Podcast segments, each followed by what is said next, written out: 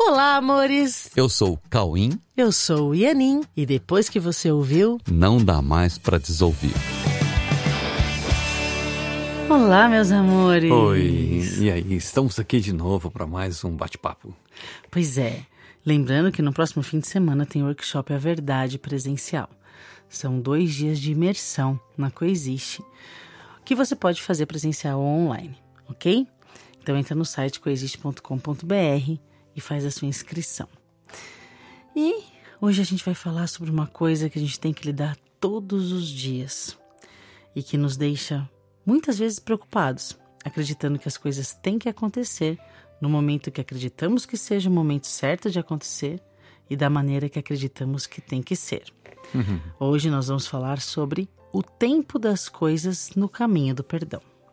Pois é, a gente fica achando realmente que a gente tem que determinar quando as coisas têm que acontecer, como as coisas têm que acontecer, E é que a mesmo? gente sabe qual é a melhor Ex- maneira, né? Exatamente. E isso acaba nos autorizando a fazer julgamentos, a- a- dizendo que a coisa perdeu o timing, sabe? Ou seja, que passou do tempo em que deveria acontecer. Nossa, isso deveria ter acontecido antes. né? A gente deixou passar o tempo das coisas. Mas o fato é que nós não sabemos o que tem que acontecer em cada momento. E não é difícil de compreender isso, tá? Nenhuma coisa acontece de forma isolada e independente do resto do universo.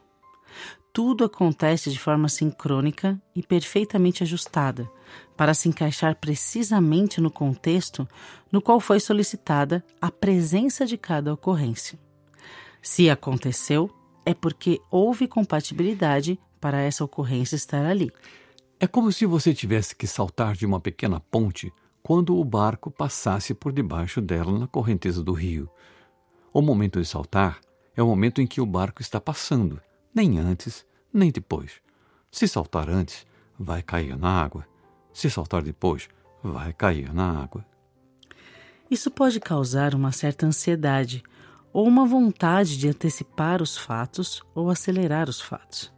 Ocorre que, se acelerar, vai chegar antes e as coisas que se encaixariam na dinâmica não poderiam ainda se encaixar porque não estariam preparadas para receber o que chegou. As ocorrências não são isoladas. E por não serem isoladas, precisam ser vistas sistemicamente, para que os devidos encaixes possam ocorrer a serviço da otimização do tempo. Há uma expectativa gerada pelo medo, na qual as coisas confirmam a culpa e o decorrente desconforto. Há uma expectativa baseada no erro, que traz a sensação de que somos errados e que, por sermos errados, geramos decorrências desconfortáveis para nós e para o contexto. Mas essa expectativa nasce em uma sensação de que há algo errado em nós o tempo todo e que está na base de tudo o que pensamos e de tudo que fazemos. Essa sensação de erro se localiza no fato de que não estamos vivendo de forma espontânea a partir do que é natural em nós.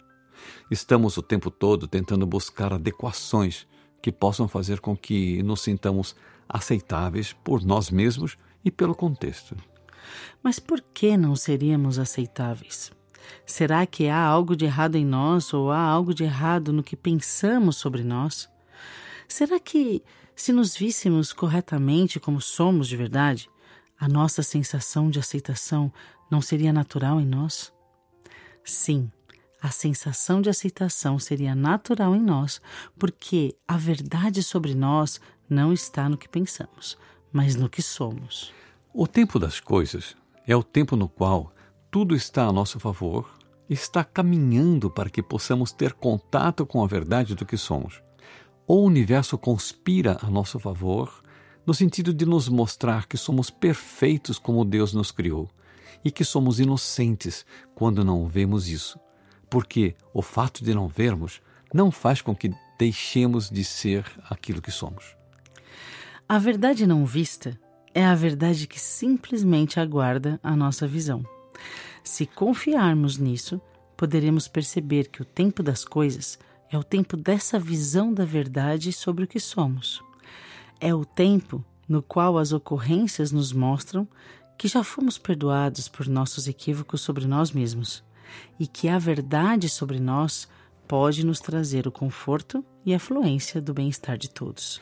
Nós podemos então começar a perceber que há o tempo que tentamos manipular a partir da culpa e do medo, e que também há o tempo no qual a confiança nos permite receber o tempo certo das coisas, o tempo certo que nos mostra a nossa inocência e o nosso mérito reconhecido por Deus.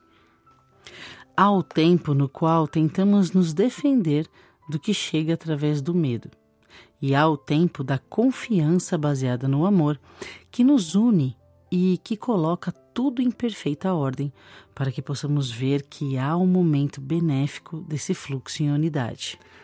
Há o tempo que nos traz a consciência de que há um movimento natural de reconhecimento de que estamos caminhando juntos, a favor do reconhecimento de que somos e sempre seremos aceitos por Deus e, decorrentemente, aceitos por todos.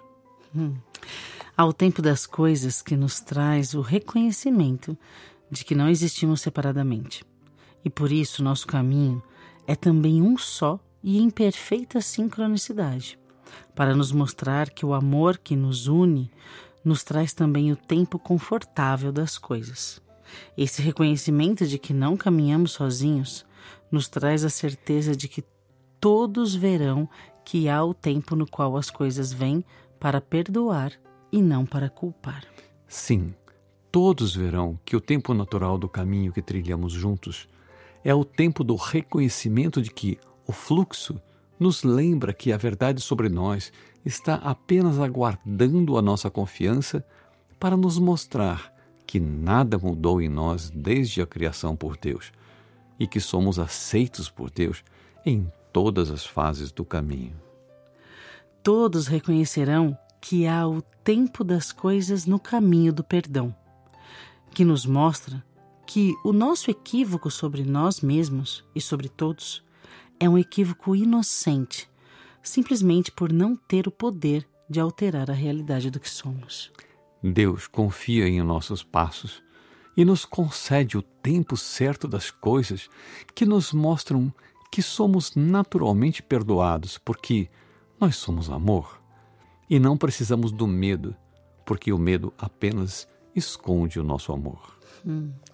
Sim, caminhemos juntos, então, confiantes de que a real função do tempo é nos mostrar que continuamos inocentes e que podemos manter o nosso estado de paz. Caminhamos juntos na certeza de que tudo o que virá no tempo é apenas o fluxo da sincronicidade de um único caminho universal. Caminhemos confiantes de que há o tempo certo das coisas que nos traz o reconhecimento do perdão por estarmos sempre protegidos na mente de Deus, onde os nossos equívocos são vistos como meros sonhos e que o nosso acordar está garantido por Deus. Mantenhamos, então, a nossa confiança e a nossa paz nesse caminho, nesse caminho no tempo, que nos leva para fora do tempo e nos devolve a eternidade do amor que somos, na unidade da existência do amor de Deus. Amém. Acompanhe as nossas redes sociais para ficar pertinho e para saber tudo que acontece na Coexiste que você pode participar, tá bom? nesse caminho que trilhamos juntos. Isso. Fiquem com Deus e que o caminho de, do perdão entre no fluxo dos seus dias. Um beijo. Um beijo. Fiquem com Deus.